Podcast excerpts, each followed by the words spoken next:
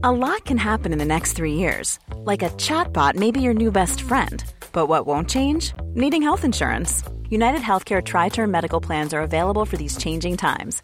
Underwritten by Golden Rule Insurance Company, they offer budget friendly, flexible coverage for people who are in between jobs or missed open enrollment. The plans last nearly three years in some states, with access to a nationwide network of doctors and hospitals. So, for whatever tomorrow brings, United Healthcare Tri Term Medical Plans may be for you. Learn more at uh1.com.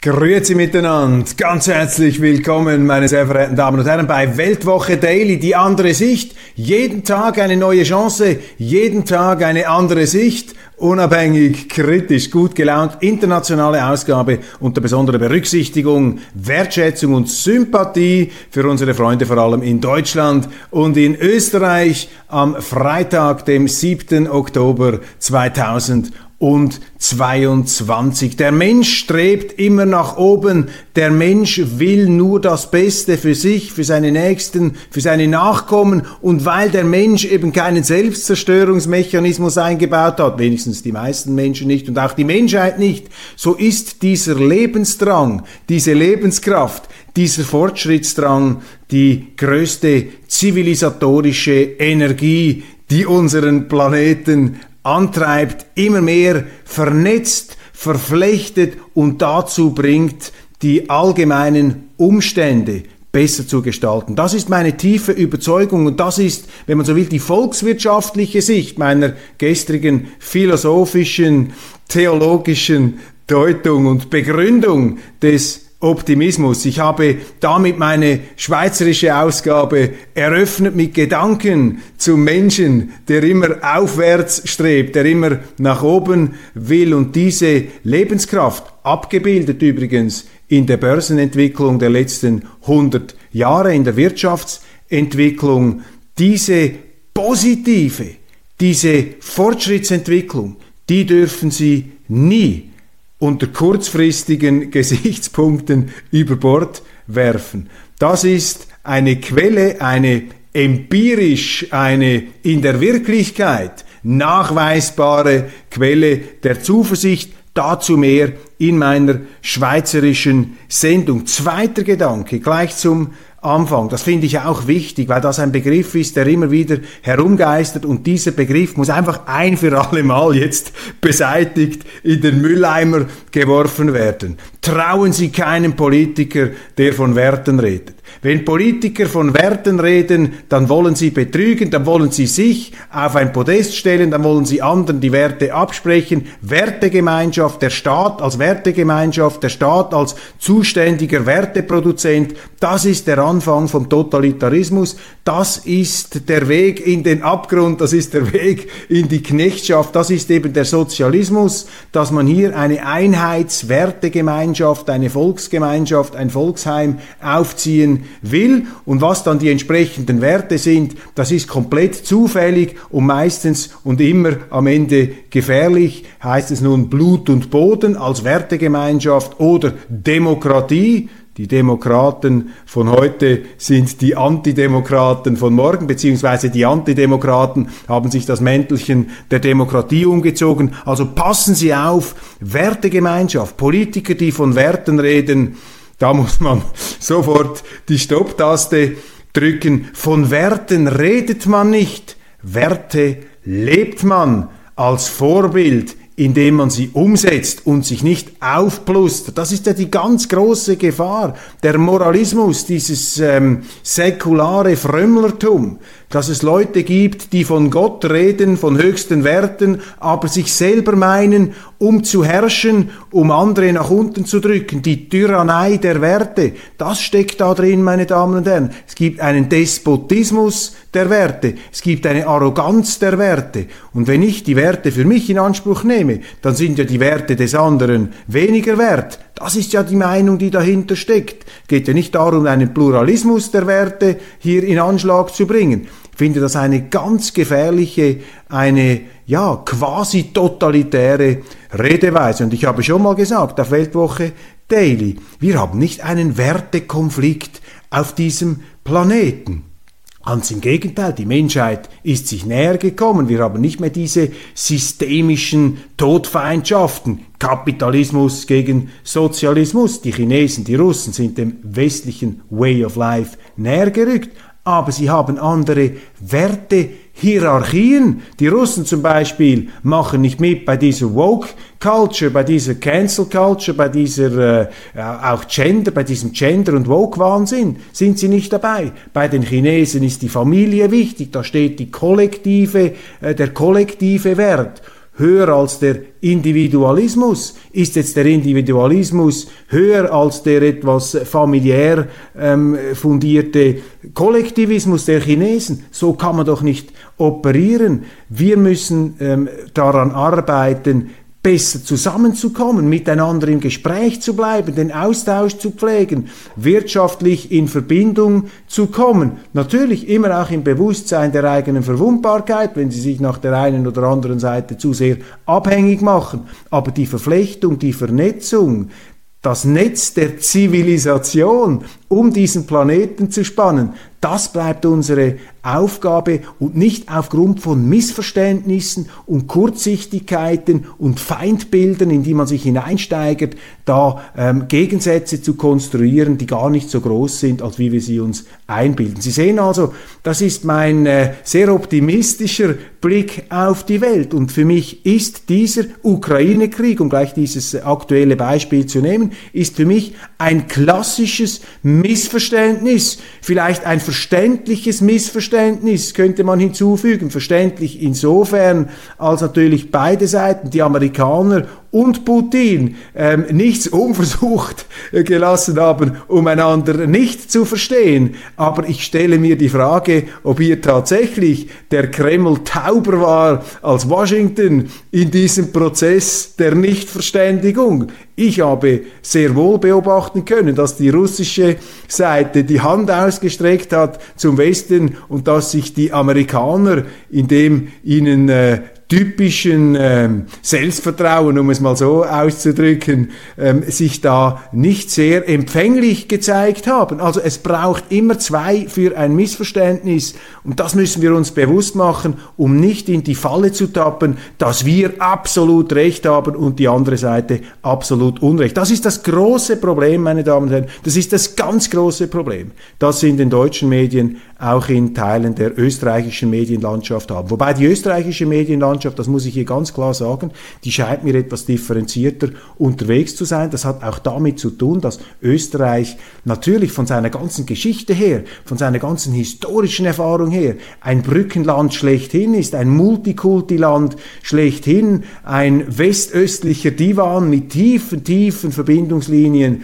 in den Balkan, ähm, in die rumänisch ähm, ungarische äh, bis hin in die ukrainische, galizische Sphäre, Russland und Österreich, äh, das ist ja ein uraltes Joint Venture, auch ein Joint Venture des Unguten, wenn ich daran denke, wie die Österreicher und die Russen zusammen die liberalen 1848er Revolutionen zusammengeprügelt und zusammengehämmert haben, aber da gibt es uralte Verbindungen des gegenseitigen Verstehenwollens, der Verständigung und der Zusammenarbeit. Und das merkt man, das gibt's in Deutschland auch bei der Bevölkerung. Deutschland ist auch ein Land, das über 800 Jahre hinweg hervorragende, meist hervorragende Beziehungen mit Russland gehabt hat. Und es ist eine historische Tatsache, dass es sowohl Europa, Deutschland wie auch Russland besser gegangen ist wenn äh, die Deutschen und die Russen zusammengearbeitet haben. Ein ganz wichtiger Prosperitäts- und damit auch Machtfaktor und so gesehen auch in einem natürlichen Konflikt jetzt zu der amerikanischen Seite. Und das Problem in Deutschland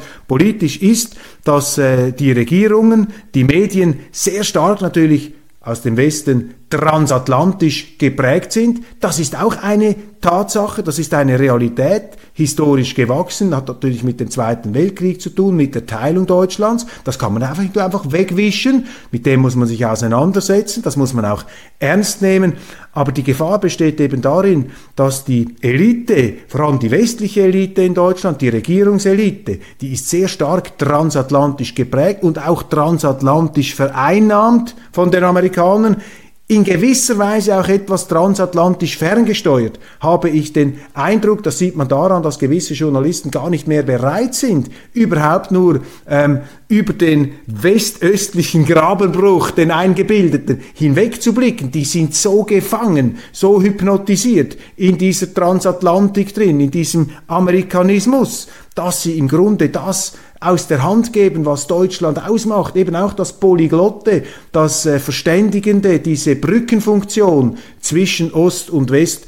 Und jetzt, ähm, um das in die politische Alltagswirklichkeit abzubilden, haben sie eben diese transatlantisch vereinnahmten, bezirzten, ähm, hypnotisierten Eliten und eine Bevölkerung, vor allem im östlichen Teil ähm, Deutschlands, ähm, die sehr wohl sich noch an diese Beziehungen erinnert, beziehungsweise die wie verinnerlicht hat und deshalb nicht verstehen kann, was man da für eine Politik der totalen Kollision und Konfrontation macht. Und in Deutschland, in Ostdeutschland, im sogenannten Ostteil Deutschlands, sind diese Wirklichkeitsantennen, ich kann das hier immer nur unterstreichen, immer wieder diese Wirklichkeits- und Freiheitsantennen, die sind ganz sensibel ausgebildet. Darum gehen die Leute dort auch auf die Straße oder äh, in diesen Pipeline-Anrainern an der äh, Ostsee, äh, wo tatsächlich, wo die spüren, wie ihnen die Lebensgrundlagen entzogen werden durch diese Nord Stream-Anschläge, die ja ein fürchterliches Verbrechen, im Grunde eine Kriegserklärung an Europa sind, eine Kriegserklärung an Deutschland. Das muss man hier einmal ganz deutlich festhalten. Also die Leute, die das gemacht haben, und ich sage hier nicht ganz explizit, obwohl einem das heute sofort unterstellt wird, Moskau einfach, ich sage nicht, dass die Amerikaner das waren. Ich habe keine Beweise dafür. Aber ich kann sagen, dass die Amerikaner ein dokumentiertes und immer wieder geäußertes Interesse daran haben, dass diese Energielinien, diese Energieadern gekappt werden. Das ist eine Feststellung geopolitischer Realitäten, das ist keine Schuldzuweisung. Aber da gibt's eben auch diese Transatlantiker, die haben ähm, Ohrenstöpsel da drin, die wollen das gar nicht mehr hören. Für die ist jeder, der es nicht eins zu eins so sieht wie sie, sofort ein Feind äh, der Menschheit. Ein ganz gefährliches Denken. Also da ist ein Bewusstsein im Osten Deutschlands noch sehr wach für diese nutzbringende Verbindung mit Russland und deshalb sind die Leute auch exponentiell entsetzt darüber, über diesen fürchterlichen Terrorakt. Und da wollen wir jetzt sehen, was der Westen auch unternimmt, um das aufzuklären. Das ist ja hoch mysteriös, dass sich niemand dazu bekennt. Und das wirft ja auch wieder Fragen auf. Man könnte ja sagen, wenn das eine Aktion gegen Russland ist, dann hätte man das ja zugeben können, hätte man sagen können, wir haben das gemacht, weil damit haben wir Russland geschwächt, eine wesentliche Einnahmequelle, damit kann Putin seinen Krieg nicht mehr ähm, finanzieren. Wir haben diese ähm, Cash-Maschine, diesen Devisen, diese Devisen-Pipeline, die haben wir jetzt in die Luft gesprengt, aber indem man das nicht sagt, kommen da natürlich allerlei knifflige und unbequeme Fragen auf, weil eben die Hauptleidtragenden dieses Anschlags nicht die Russen sind, sondern die Europäer. Und da fragt man sich einfach, wer hat das gemacht? Die Russen haben kein Interesse. Putin müsste verrückt sein, wenn er seine milliardenteure Pipeline in die Luft sprengt. Und in den USA, das kommt ja dann auch noch hinzu, ist das ja nicht einfach eine Propagandalüge.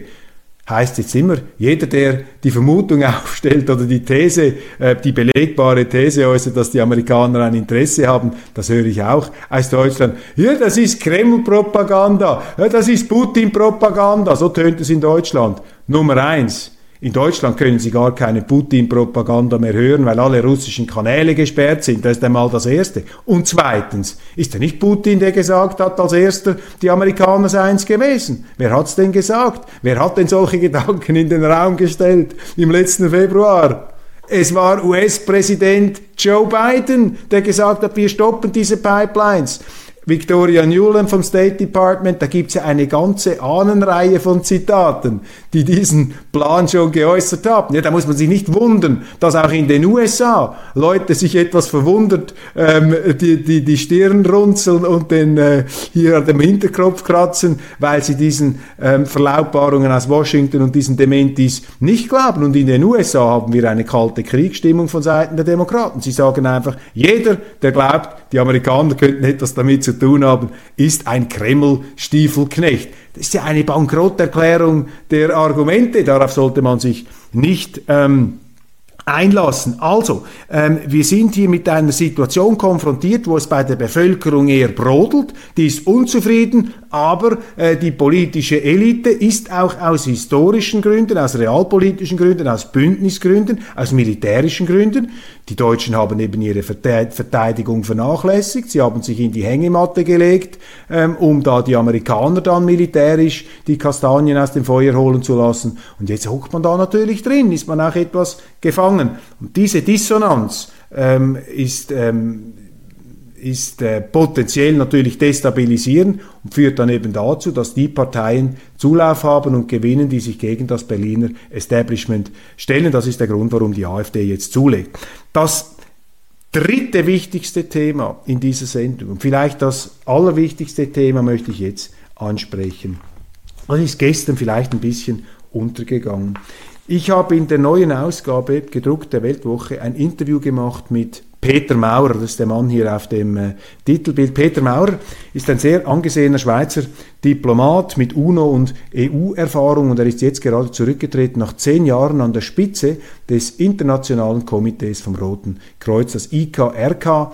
Das ist die älteste Nichtregierungsorganisation der Welt. Das ist eine ähm, Organisation mit dem Ziel, äh, das humanitäre Völkerrecht vor allem in Kriegsgebieten zu verwirklichen, gegründet im 19. Jahrhundert von Henri Dunant, einem Genfer Arzt. Angesichts der Schrecken äh, der Schlacht von Solferino äh, ist man da zum Bewusstsein gekommen, man muss etwas unternehmen, um hier den Verletzten, den Verwundeten, den Gefangenen zu helfen. Und daraus hat sich ein, äh, ähm, ein humanitärer Auftrag ergeben, der dann auch beim Gefangenenaustausch gewirkt hat. Und im Zusammenspiel zwischen dem IKRK, dieser Nichtregierungsorganisation, und den Kriegsherren auf dem Feld ist dieses faszinierende Phänomen des humanitären Völkerrechts entstanden. Das humanitäre Völkerrecht ist ja der Versuch und auch der gelingende Versuch, sich auf freiwilliger Einigung zu verständigen, auf die Einhaltung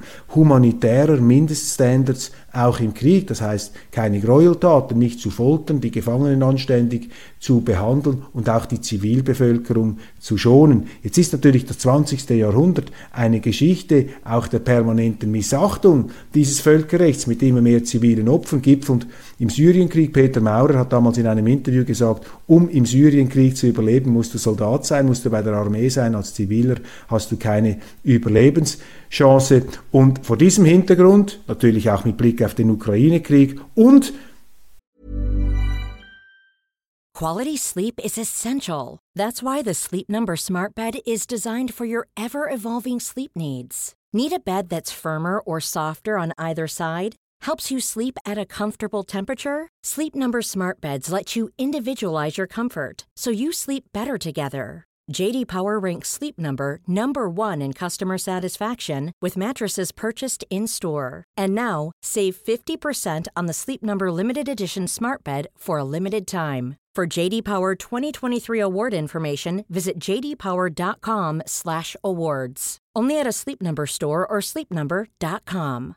One size fits all seems like a good idea for clothes until you try them on. Same goes for healthcare. That's why United Healthcare offers flexible, budget friendly coverage for medical, vision, dental, and more. Learn more at uh1.com.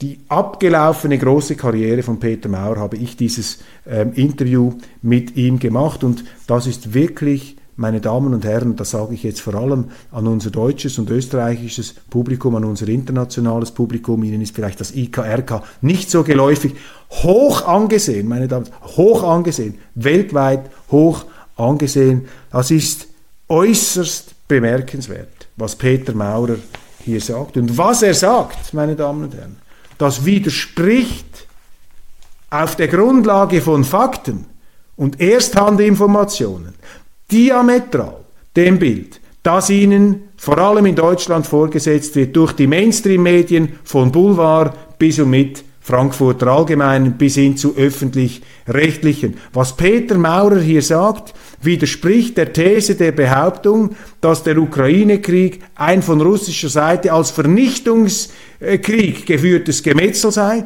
Das widerspricht der These, dass hier puncto Gräueltaten neue Dimensionen des äh, Schreckens eröffnet werden, neue Schreckenskammern, Kammern des Bösen, Abgründe, Abgründe aufgerissen werden. Ganz im Gegenteil. Peter Maurer sagt, dass dieser Krieg in der Ukraine, das ist eine unglaubliche Aussage, wird doch gar nicht richtig wahrgenommen. Er sagt, dieser Krieg sei eine Trendwende in der Geschichte der Kriege der letzten 100 Jahre, in dem Sinn, dass beide Seiten, auch die russische, sich bemühen, das humanitäre Völkerrecht zu gewichten, das heißt, die zivilen Opfer gering zu halten. Doch der Reihe nach, ich möchte darauf äh, noch zu sprechen kommen, bringe Ihnen die wichtigsten Aussagen von Peter Maurer. Zitat. Was ich allerdings aus Erfahrung weiß, Je radikaler die Sprache des Krieges in der Öffentlichkeit gegenwärtig ist, desto schwieriger wird eine Kehrtwende hin zu Frieden und Versöhnung sein. Peter Maurer, der erfahrene Diplomat, kritisiert die Entfesselung und Enthemmung der Sprache. Schauen Sie mal in die deutschen Medien. Schauen Sie mal, wie da die Medien mit den auch großen Schlagzeilen, wie die da äh, einsteigen, mit was für einer emotionalen, auch hasserfüllten Sprache. Rausch der Feindbilder. Man steigert sich da geradezu in etwas hinein. Und die Intoleranz auch, mit der diese Hassbotschaften verbreitet werden, die macht doch in aller Klarheit deutlich, dass etwas nicht mehr stimmt, wie wir hier diskutieren, die Enthemmung der Sprache. Dann meine Frage, beobachten Sie eine gefährliche Entfesselung des Vokabulars, eine Entgrenzung der Sprache im Ukraine-Krieg? Peter Maurer, ja, das ist richtig. Der Krieg in der Ukraine wird rhetorisch seit 2014 ohne Rücksicht geführt. Wenn politische Führer der einen oder anderen Seite mit radikalen Konzepten eine indirekte Legitimität für eine verschärfte Kriegführung geben, ist das immer gefährlich. Es führt oft dazu, dass sich die Kommandanten im Feld berechtigt fühlen, im Rahmen ihrer Möglichkeit den Krieg zu eskalieren. Darum sind wir immer besorgt, wenn der Krieg nicht nur mit Waffen, sondern auch mit Worten geführt wird. Meine Damen und Herren, Worte sind Waffen im Krieg. Aus Worten können Taten werden. Und die Journalisten haben hier doch eine ganz wesentliche Verantwortung. Und es ist unverantwortlich. Es ist Öl ins Feuer. Es ist Napalm ins Feuer gegossen, wenn man hier das Vokabular entgrenzt, wenn man den Hass auch verbal in Großbuchstaben hochschäumen lässt. Damit schafft man eine Atmosphäre, in der ein Krieg sich radikalisiert, in dem auch Gräueltaten und Verbrechen plötzlich salonfähig werden, weil sie als legitimiert erscheinen im Lichte dieses extremen Vokabulars. Und das sei bei diesem Krieg ganz besonders ausgeprägt, eben auch weil eine weltweite Kommunikation darüber ähm, stattfindet. Äh, Die Eskalationsrhetorik, sagt Peter Maurer, befriedigt eine gewisse, befriedigt gewisse Unterstützergruppen das mag vielleicht eine Weile ohne direkte Folge bleiben, doch plötzlich verlangen diese Gruppen dann die Realisierung der martialischen Worte. Darum ist die rhetorische Überhöhung eine stete Gefahr. Und jetzt das Thema des Humanitären. Frage, wie unterscheidet sich der Ukraine-Krieg von anderen Kriegen, die Sie erlebt haben, abgesehen vom globalen Interesse? Maurer, es ist ein zwischenstaatlicher Konflikt mit regulären Armeen. In den letzten zehn Jahren hatten wir es oft mit Kriegsparteien zu tun, die von den Genfer Konventionen noch nie etwas gehört hatten, irregulärer Krieg. Das ist im Ukraine-Krieg anders. Die meisten Teilnehmer gehören einer regulären Armee an. Das heißt, sie sind im humanitären Völkerrecht ausgebildet. Sie kennen die international anerkannten Normen der Kriegsführung. Und jetzt kommt der Satz. Wir stellen fest, dass es auf beiden Seiten echte Bemühungen gibt, diesen Konflikt nicht völlig eskalieren zu lassen. Auf Englisch sagt man Precautions. Es gibt Vorsichtsmaßnahmen gegenüber der Zivilbevölkerung. Wir beobachten eine Diskrepanz zwischen der Radikalität der Worte einerseits und der Taten im Feld andererseits. Und meine Damen und Herren, Diskrepanz der Worte und der Taten im Feld. Da sind die Journalisten angesprochen, da sind ihre Medien, da sind unsere Medien angesprochen, die mit einer verantwortungslosen Brandsprache, mit einem Flammenwerfer-Vokabular hier eine falsche Wirklichkeit vorgaukeln und, und indem sie das tun, laufen sie Gefahr, das flammende Inferno, das sie jenseits der Wirklichkeit rhetorisch heraufbeschwören, dass das in die Wirklichkeit hinüberlodert, aufgrund des Mechanismus, den Peter Maurer geschildert hat. Weltwoche, die Frage. Die New York Times berichtete kürzlich unter Berufung auf amerikanische Offizielle, im Ukraine-Krieg sei die Zahl der zivilen Opfer verglichen mit der Zahl der militärischen Opfer ungewöhnlich tief. Es kämen, relativ gesprochen, nur wenige Zivilisten in diesem Krieg ums Leben. Deckt sich das mit Ihren Erkenntnissen? Peter Maurer, hoch angesehener Diplomat, IKRK-Präsident. Ja, das deckt sich mit meinen Informationen. Seit dem Ersten Weltkrieg ist der Anteil der zivilen Opfer in Kriegen stetig gestiegen, bis hin zum Syrienkrieg, ich habe das angesprochen. Der Ukraine-Krieg markiert eine Trendwende. Das ist eindeutig eine Trendwende hin zu einer verstärkten Beachtung des humanitären Völkerrechts mit weniger zivilen Toten, mit erstaunlich wenig zivilen Toten. Amerikanische Offizielle are baffled, sind erstaunt. Wo lesen Sie das? Meine Damen und Herren, wir können den Medien nicht mehr trauen. Sie können den Medien nicht mehr trauen. Das Gegenteil von dem, was passiert, wird hier dargestellt. Aber selbstverständlich, wenn Sie es anders sehen, ist das Propaganda. Das, was die Medien hier machen, ist nicht mehr Propaganda. Propaganda ist eine Lüge, an die man selber nicht glaubt. Das ist Ideologie. Die Ideologie ist ein Betrug, den man selber glaubt. Das ist ideologischer Journalismus. Die glauben an das, was sie schreiben und mit der Wirklichkeit nichts zu tun hat. Weltwoche, interessant. Das wird in der Öffentlichkeit kaum gespiegelt, dass es eine Trendwende ist, der Ukraine-Krieg. Ja, diesen Eindruck habe ich auch. Nächste Frage. Stattdessen ist viel von angeblichen Gräueltaten zu lesen. Können Sie dazu etwas sagen? Da muss sich Maurer zurückhalten, weil es eine Politik des IKRK ist, Gräueltaten öffentlich nur anzuprangern, wenn sie ganz extrem sind, wenn die Kriegsverbrechen außerhalb jeder üblichen Norm liegen, um es jetzt etwas äh, juristisch kalt auszudrücken, dann äußert sich, dann äußert sich das IKRK, dann prangert das IKRK diese Gräueltaten an. Das hat Maurers Vorgänger Jakob Kellenberger getan bei Guantanamo. Da hat er der Amerikaner kritisiert und gesagt, das geht nicht. Was ihr da in Guantanamo macht, das waren auch diese Folterlager in äh, Abu Ghraib, da hat das IKRK ganz klar ähm, die Alarmtaste gedrückt. Das ist ein Bruch mit der früher gepflegten Praxis bis und mit Zweiter Weltkrieg, da hat man geschwiegen, aber aufgrund, äh, und man hat geschwiegen, nicht weil einem das gleichgültig war, sondern weil man sagt, die strikte Neutralität ist wichtig, damit sie mit den Kriegsparteien im Gespräch bleiben können. Wenn sie natürlich immer sagen, die einen sind die Bösen und die anderen sind die Guten, dann reden die sogenannten Bösen irgendwann nicht mehr mit ihnen. Also die Neutralität ist irgendwo auch die Voraussetzung des Gesprächs. Aber heute ist das IQRK bereit, Gräueltaten öffentlich anzusprechen? Frage. Hat das IKRK von Gräueltaten gesprochen im Zusammenhang mit dem Ukraine-Krieg? Nein. Das heißt, jawohl, wenn man die Doktrin des IKRK ernst nimmt, dass diese Gräueltaten offensichtlich nicht ganz so außerordentlich sind als in anderen Kriegen, sonst hätte sie sie angesprochen. Was sagt er hier? Ja, es gibt Verstöße, aber solche Verstöße gibt es in jedem Krieg. Wie schwer sie in der Ukraine sind und wer dazu im jeweiligen Fall verantwortlich ist, dazu will ich nichts sagen. Das gebietet hier das ähm, Neutralitätsprinzip ähm, äh, des Internationalen Komitees vom Roten Kreuz. Aber ich kann Ihnen sagen, aus meinen Informationen, dass Gräueltaten von beiden Seiten verübt werden im Ukraine-Krieg dass das aber nicht gesagt werden darf, weil es eben auch diesem offiziellen Narrativ der offiziellen Ideologie widerspricht. Das ist das Interview mit Peter Maurer. Ich empfehle Ihnen, das zu lesen. Versuchen Sie die neue Weltwoche zu ergattern, sonst bestellen Sie sie bei uns, abonnieren Sie sie auf ähm, unserem Online-Kanal, wenn Sie keinen Kioskzugang haben, wenn Sie keinen äh, Zugang zur Printausgabe haben, dort werden Sie dann das Interview freischalten können. Gibt attraktive Angebote auf unserer Homepage.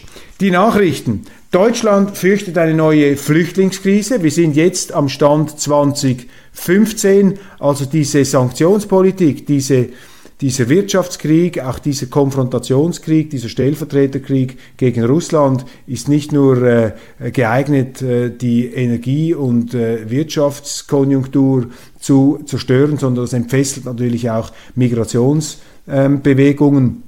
Auch deshalb, weil die, die Europäische Union jetzt auf dem Energiemarkt Gas der dritten Welt wegkauft, ähm, Lebensmittel der dritten Welt wegkauft. Also mit unseren Sanktionen treffen wir vor allem die Unschuldigsten an dieser ganzen Auseinandersetzung. Ein fürchterlicher Kollateralschaden, der jetzt aber auf die EU zurückschlägt in Gestalt von verschärften ähm, in Gestalt von verschärften Migrations- strömen. Die Macht der Zurückhaltung Österreichs Bundespräsident Alexander van der Bellen geht als Favorit in die Wahl vom Sonntag. Finde ich interessant hier diese Schlagzeile in der Neuen Zürcher Zeitung. Man soll sich ja immer etwas zurückhaltend äußern als Schweizer zu anderen Staatsoberhäuptern, aber diese Einschätzung kann ich nicht teilen. Also Alexander van der Bellen, van der Bellen ist für mich kein Meister der Zurückhaltung, ganz im Gegenteil, er ist für mich einer jener Staatspräsidenten, die sehr, sehr eindeutig Stellung beziehen und die auch die, äh, die ähm,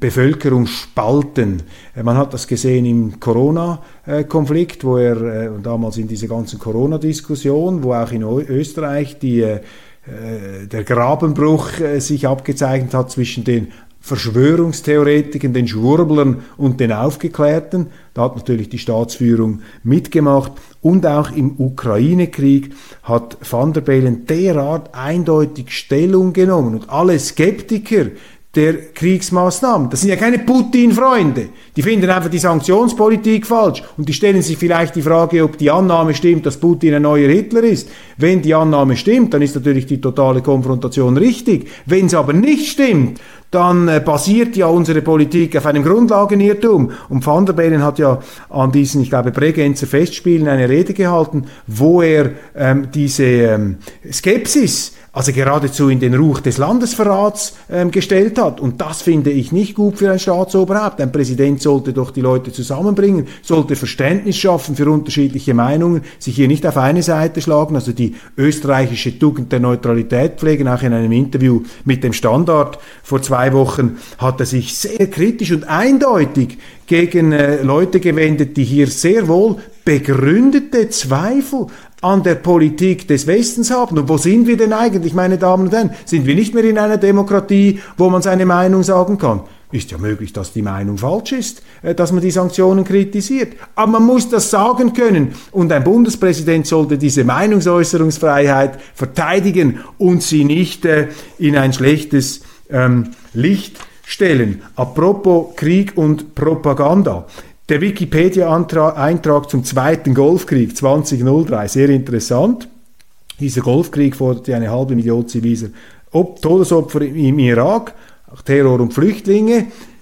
Ist ja immer viel Kritik im Westen zu hören. Ja, die Russen mit ihrer Propagandasprache, militärische Spezialoperation. Wissen Sie, wie der Irakkrieg auf Wikipedia genannt wird?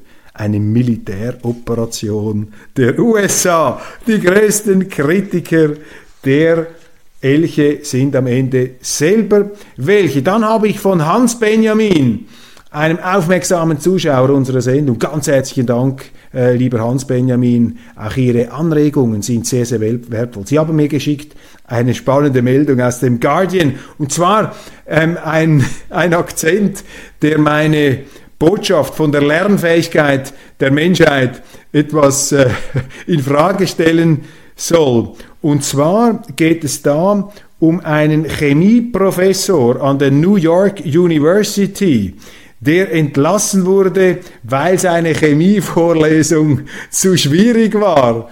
Also eine unglaubliche Story. Tatsächlich an der NYU wurde ein Chemieprofessor entlassen, weil er zu schwierig dozierte. Jetzt muss man natürlich äh, immer wieder äh, in den Raum stellen, tatsächlich kann die Lehre auch in Obskurantismus ausarten. Und man sollte versuchen, die Sache einfach rüberzubringen. Aber dass ein Chemieprofessor, ein anspruchsvolles Fach, entlassen wird, weil er angeblich zu, ähm, zu kompliziert doziert hat, das könnte einen tatsächlich für einen Moment an der Lernfähigkeit der Menschheit oder an der Lernbereitschaft der Menschheit zweifeln lassen. Aber lieber Hans ähm, Benjamin, lassen Sie sich nicht beirren. In der langen Distanz ist dieser Fortschritt, ist meine These nicht zu leugnen. Noch ein Wort zu Elon Musk. Elon Musk wird ja kritisiert, weil er ähm, einen Friedensvorschlag gemacht hat für die Ukraine und im Rahmen seiner Twitter-Kommunikation hat er eine sehr interessante Ukraine-Landkarte veröffentlicht, die den Charakter, den gespaltenen Charakter des Landes zeigt. Und zwar ist das ähm, die äh, Wahlkarte des Jahres 2012 und blau ist die Pro-Russland-Partei. Schauen Sie sich diese Grafik einmal an. Also rot, das ist pro-westlich, das ist die Westukraine und blau, das ist die Ostukraine, auch das Donbassgebiet und die sind pro-russisch. Das ist die offizielle Wahlkarte 2012. Also hört doch einmal auf, die Ukraine als homogenen Einheitsstaat vorzugaukeln. Das stimmt nicht. Die Ukraine ist ein zutiefst gespaltenes Land. Da gibt es eben Gegensätze. Und darum hatte Henry Kissinger recht, als er sagte, da müsste eine Art neutrale Zone errichtet werden, vielleicht sogar ein Staatenbund. Übrigens, die Firma Nord Stream wird äh, gehindert daran, an den Aufklärungen, an den Pipelines mitzumachen. Also die Eigentümer der Pipeline dürfen nicht jetzt in die Gewässer hinein, wo bereits die NATO die Röhren untersucht. Was glauben Sie, wird bei dieser Untersuchung herauskommen, wenn die NATO die Röhren untersucht? Das Ganze erinnert mich, habe ich auf, der Schweizer, auf dem Schweizer Kanal schon gesagt, das Ganze erinnert mich an Heinrich von Kleist Lustspiel Der zerbrochene Krug. Da hat ja der Dorfrichter eine Affäre mit einer Frau, steigt ihr da ins Zimmer, zerbricht einen Krug und wird dann mit der Aufklärung ähm, dieses Seitensprungs dieser amorösen Extravaganz betraut. Also er muss seinen eigenen, den von ihm zerbrochenen Krug untersuchen und diese Pipeline in ungleich dramatischerem Kontext ist sozusagen eine Neuauflage, eine geopolitische Neuauflage des zerbrochenen Krugs von Heinrich von Kleist, übrigens einem ganz genialen Schriftsteller, der ähm, höchste Modernität, am Rande auch könnte man sagen, des noch künstlerisch bewältigten Wahnsinns, ähm, die Disziplin und auch die sprachliche Schneidigkeit eines preußischen Offiziers zusammenbringt. Auf jeden Fall eine der ganz herausragenden ähm, Persönlichkeiten der deutschen Literaturgeschichte mit einem allerdings tragisch endenden Leben. Selbstmord zusammen mit einer Frau, wobei Heinrich von Kleist in seinen letzten Briefen mit Freuden in den Tod gegangen sei. Ist jetzt ein vielleicht etwas ähm, unerfreulicher Abschluss dieser Sendung, aber lesen Sie den zerbrochenen Krug, mit dem gewinnen Sie Aufschlüsse über das Drama in der Ostsee um die Nord Stream Pipelines. Meine Damen und Herren, ich wünsche Ihnen ein wunderschönes, entspanntes Wochenende. Sehr, sehr äh, schön, dass Sie dabei gewesen sind. Immer eine Riesenehre für mich. Große Anerkennung, äh, dass Sie dabei sind. Ich werde alles daran setzen, diese Sendung immer noch besser zu machen zu Ihrer Information und auch Unterhaltung. Ich hoffe, Sie fühlen sich tatsächlich am Ende der Sendung besser als vorher. Mir geht es immer so. Also ich würde diese Sendung auch machen, wenn mir niemand zuschaut oder zuhört, nur schon um selber klar zu blicken und mich äh, über die Dinge, die uns beschäftigen müssen, zu verständigen. Alles Gute.